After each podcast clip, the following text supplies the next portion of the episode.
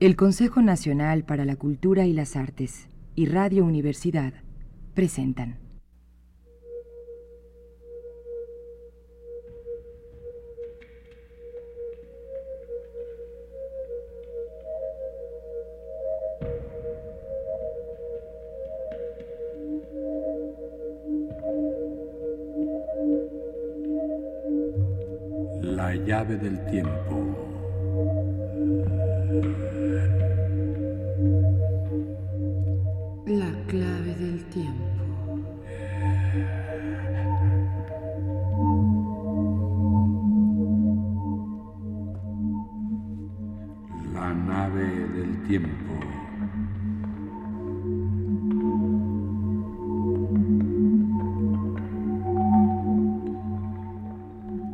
El ave del tiempo.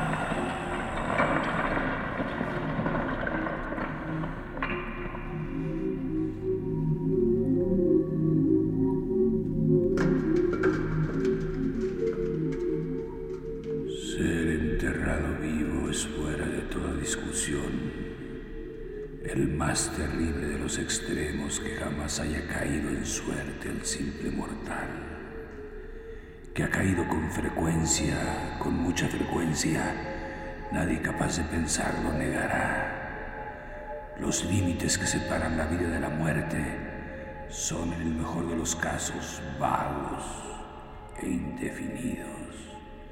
¿Quién puede decir dónde termina una y dónde empieza la otra? Sabemos que hay enfermedades en las cuales se produce una cesación total de las funciones aparentes de la vida y sin embargo esa cesación es una simple suspensión para darle su justo nombre. Hay tan solo pausas temporarias en el incomprensible mecanismo. Transcurrido cierto periodo, algún misterioso principio oculto pone de nuevo en movimiento los mágicos piñones y las ruedas de hechicería. La cuerda de plata no estaba suelta para siempre, ni irreparablemente roto el vaso de oro. Pero entre tanto, ¿dónde se hallaba el alma?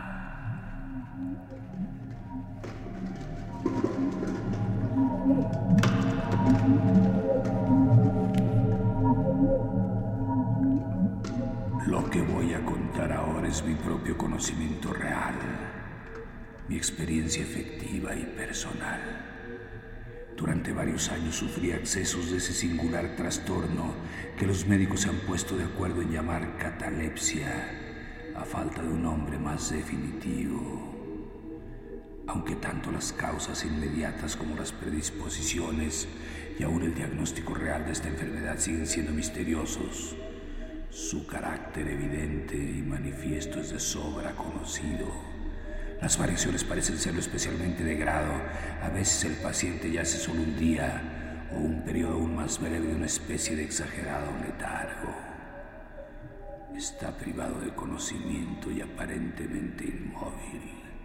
Y entonces corre el riesgo de ser considerado muerto y en consecuencia ser enterrado vivo.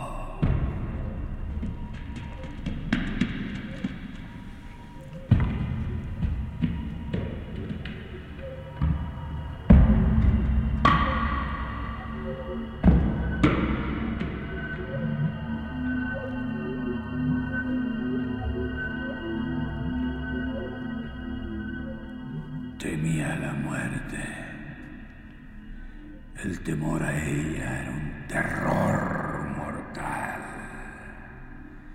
Mi terror mortal no atendía ninguna razón, no aceptaba consuelo. Comencé entonces una serie de laboriosas precauciones. Entre otras cosas, mandé rehacer de tal manera la bóveda familiar que era posible abrirla fácilmente desde el interior.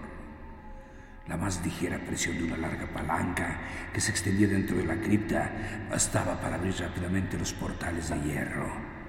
También estaba prevista la libre admisión de aire y luz y adecuados receptáculos para alimentos y agua al alcance del ataúd preparado para recibirme.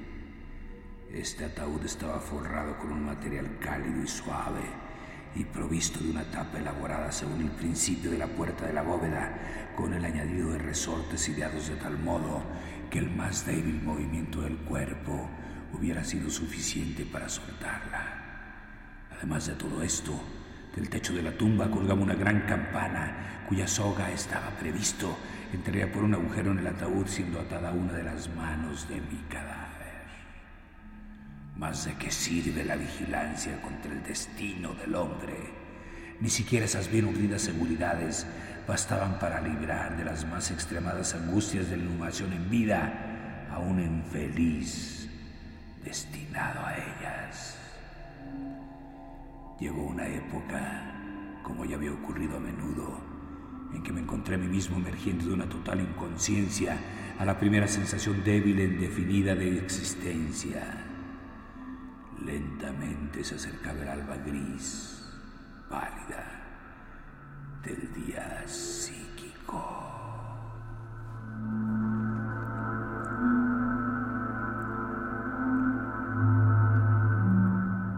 Desasosiego aletargado, una sensación apática de dolor sordo, ninguna preocupación, ninguna esperanza, ningún esfuerzo. Después de un largo intervalo, un retintín en los oídos. Luego, tras un lapso aún más largo, una sensación de hormigueo o comezón en las extremidades. Luego, un periodo aparentemente eterno de placentera quietud, durante el cual las sensaciones que despiertan luchan por convertirse en pensamientos. Luego, otra breve zambullida en la nada. Luego, un súbito restablecimiento. Al fin, el ligero estremecerse de un párpado. Inmediatamente después, un choque eléctrico de terror, mortal e indefinido que envía la sangre a torrentes de las sienes al corazón.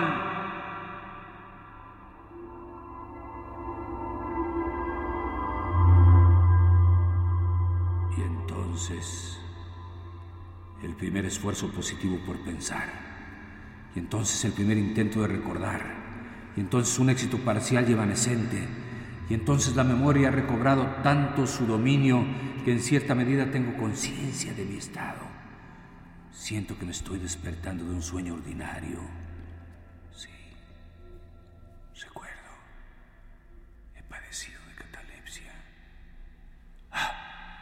Y entonces, por fin, como si fuera el embestido de un océano, abruma mi alma estremecida el único peligro horrendo, la única idea espectral siempre dominante. Durante unos minutos ya poseído por esta fantasía, permanecí inmóvil.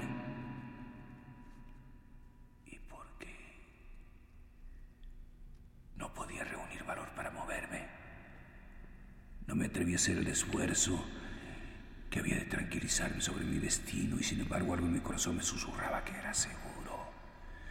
La desesperación, tal como ninguna otra desdicha produce, solo la desesperación me apremió, después de una larga duda, a levantar los pesados párpados. Los levanté. Estaba oscuro. Todo oscuro. Supe que el ataque había terminado. Supe que la crisis de mi trastorno había pasado ya. Supe que había recobrado el uso de mis facultades visuales y sin embargo estaba oscuro.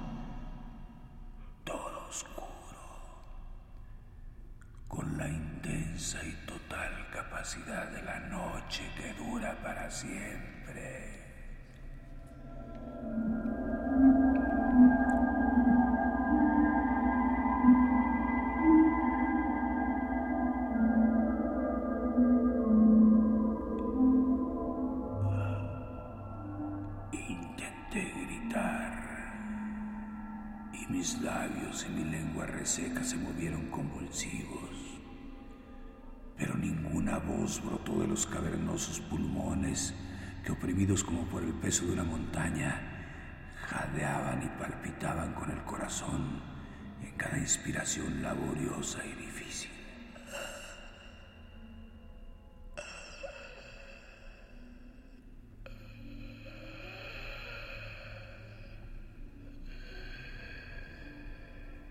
El movimiento de las mandíbulas en el esfuerzo por gritar me mostró que estaban atadas, como se hace habitualmente con los muertos. Sentí también que yacía sobre una sustancia áspera y que algo similar a los costados me estrechaba. Hasta ese momento no me había atrevido a mover ninguno de los miembros, pero entonces levanté violentamente los brazos que estaban estirados con las muñecas cruzadas. Golpearon una sustancia sólida, leñosa, que se extendía sobre mi cuerpo a no más de seis pulgadas de mi cara. Ya no pude dudar de que me encontraba al fin dentro de un ataúd.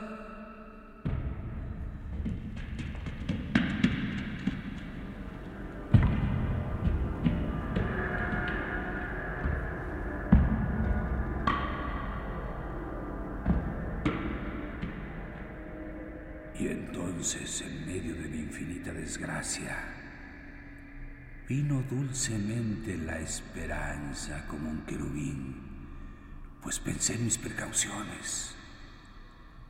Me retorcí y ejecuté espasmódicos conatos para forzar la tapa.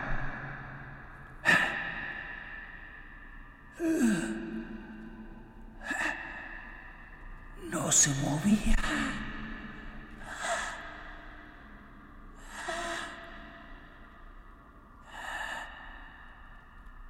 Palpé las muñecas en busca de la soga.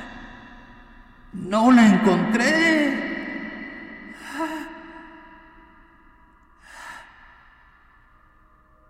Y así, la esperanza huyó para siempre. Y un terror aún más vehemente reinó triunfal. Pues no podía menos de advertir la ausencia de las almohadillas que había preparado tan cuidadosamente. Entonces llegó de improviso a mi nariz el fuerte y peculiar olor de la tierra húmeda.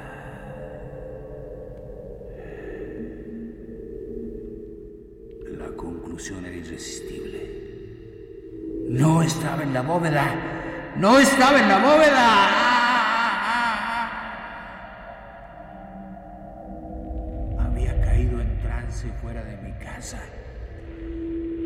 Entre extraños. ¿Dónde y cómo? No podía recordarlo. Y ellos me habían enterrado como un perro. Metido en un ataúd común, claveteado y arrojado a lo profundo. En lo profundo y para siempre de alguna tumba ordinaria, anónima.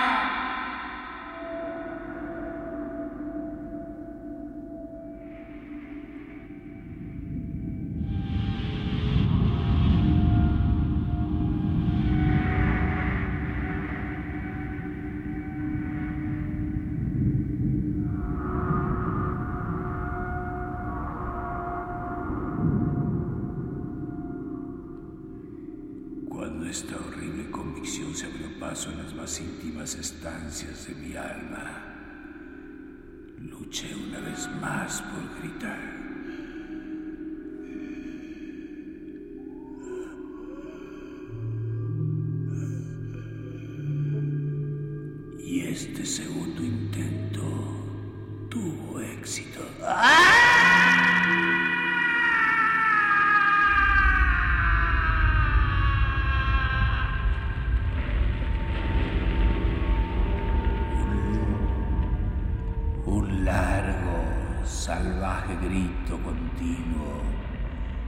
Un alarido de agonía, resonó en los ámbitos de la noche subterránea.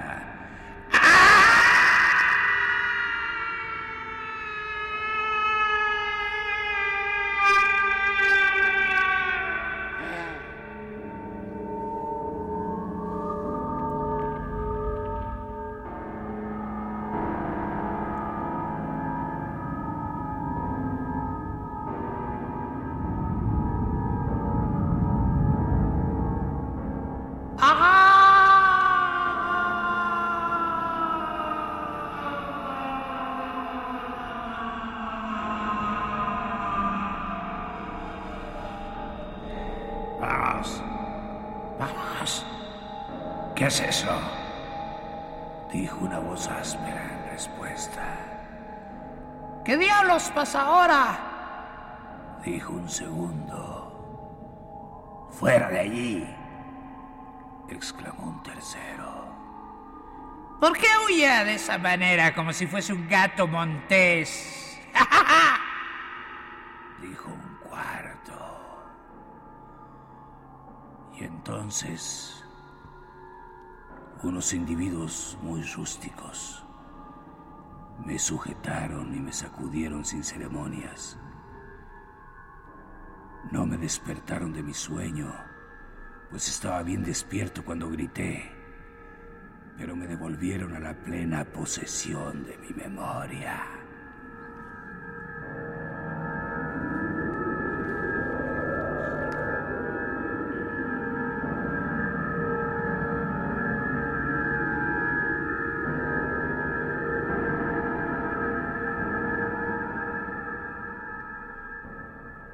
Esta aventura ocurría cerca de Richmond, en Virginia.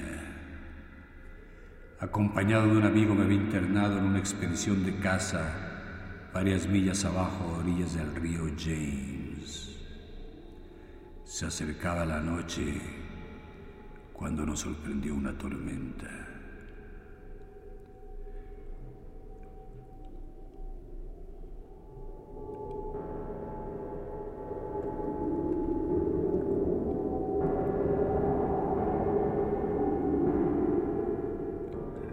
Cabina de una pequeña chalupa anclada en la corriente y cargada de tierra vegetal nos brindó el único abrigo disponible.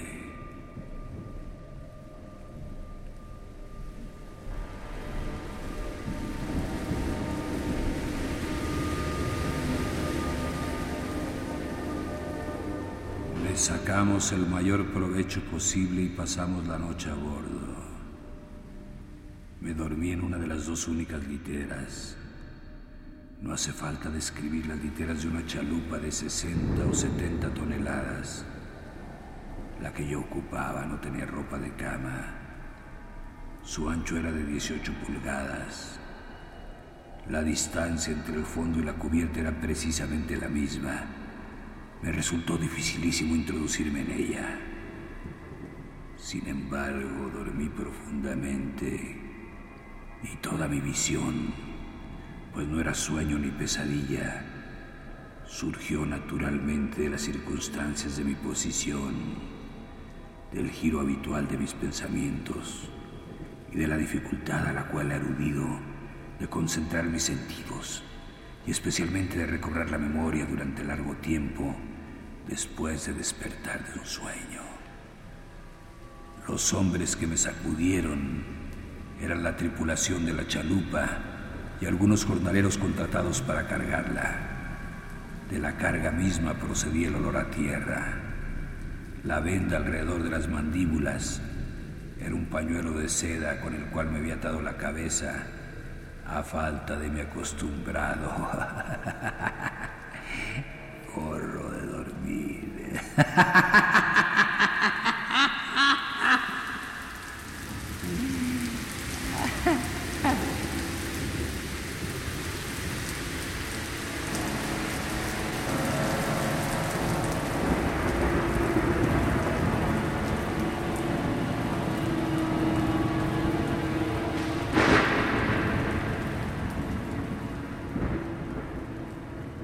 Las torturas sufridas fueron indudablemente iguales en aquel momento a las de la verdadera sepultura. Eran espantosas, de un horror inconcebible. Pero del mal procede el bien, porque su mismo exceso provocó en mi espíritu una inevitable reacción. Mi alma adquirió vigor, adquirió temple. Viajé al extranjero, hice vigorosos ejercicios, respiré el aire libre del cielo, pensé en otros temas que la muerte. Dejé a un lado mis libros de medicina. Quemé a Buchan. No leí más pensamientos nocturnos, ni grandilocuencia sobre cementerios, ni cuentos de miedo como este.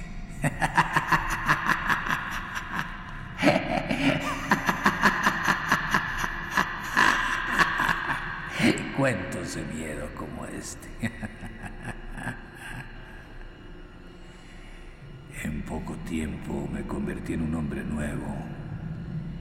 Y viví una vida de hombre.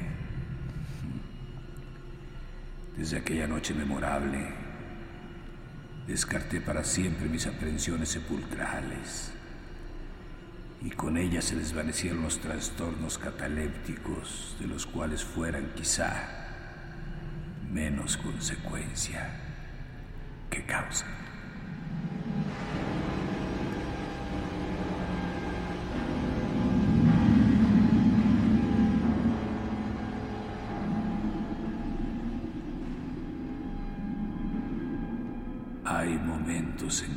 Para el sereno ojo de la razón, el mundo de nuestra triste humanidad puede cobrar la apariencia del infierno. Pero la imaginación del hombre no es gratis para explorar con impunidad todas sus cavernas. Ah, la torva legión de los terrores sepulcrales no puede considerarse totalmente imaginaria. Pero como los demonios en cuya compañía Frasiab realizó su viaje por el Oxus. Deben dormir o nos devorarán. Debemos permitirles el sueño o pereceremos.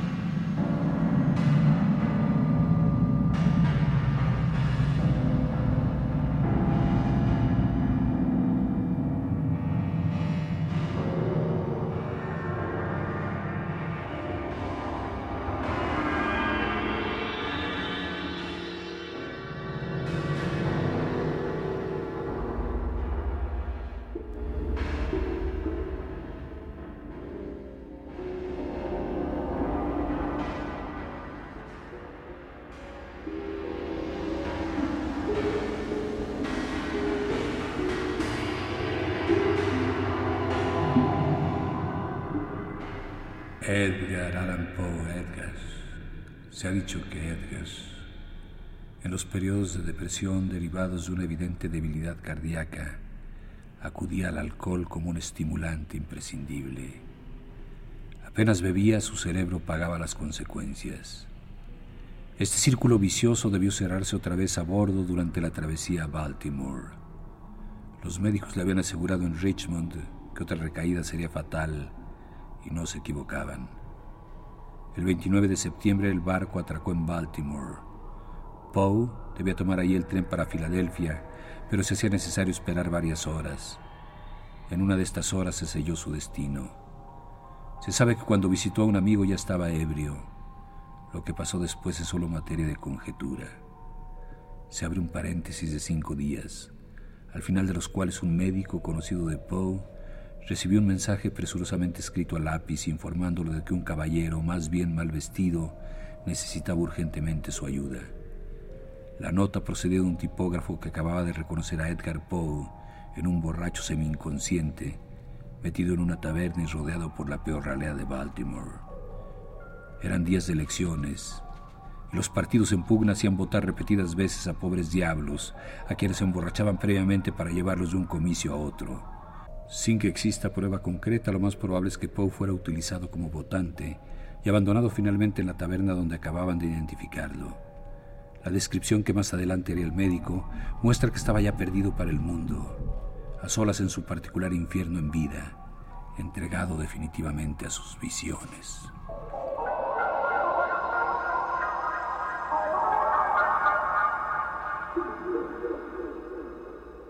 El resto de sus fuerzas vivió cinco días más en un hospital de Baltimore. Se quemó en terribles alucinaciones, en luchar con las enfermeras que lo sujetaban, en llamar desesperadamente a Reynolds, el explorador polar que había influido en la composición de Gordon Pym y que misteriosamente se convertía en el símbolo final de esas tierras del más allá que Edgar parecía estar viendo, así como Pym había entrevisto la gigantesca imagen de hielo en el último instante de la novela.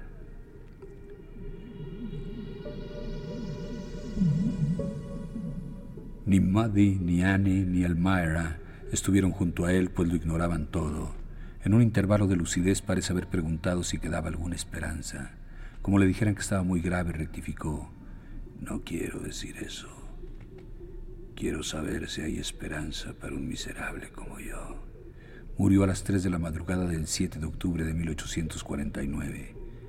Que Dios ayude a mi pobre alma. Fueron sus últimas palabras. Más tarde biógrafos entusiastas le harían decir otras cosas. La leyenda empezó casi enseguida, y a Edgar le hubiera divertido estar ahí para ayudar, para inventar cosas nuevas, confundir a las gentes, poner su impagable imaginación al servicio de una biografía mítica.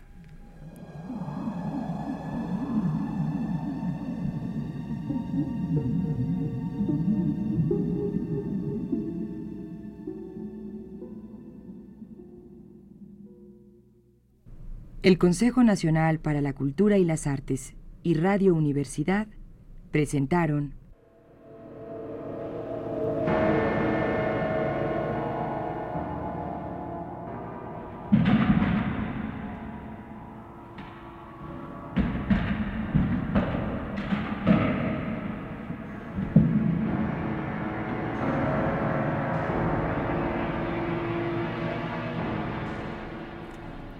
La llave del tiempo. La clave del tiempo. La nave del tiempo. El ave del tiempo. Se hiela la sangre. De Edgar Allan Poe. El entierro prematuro. Traducción y comentario final de Julio Cortázar.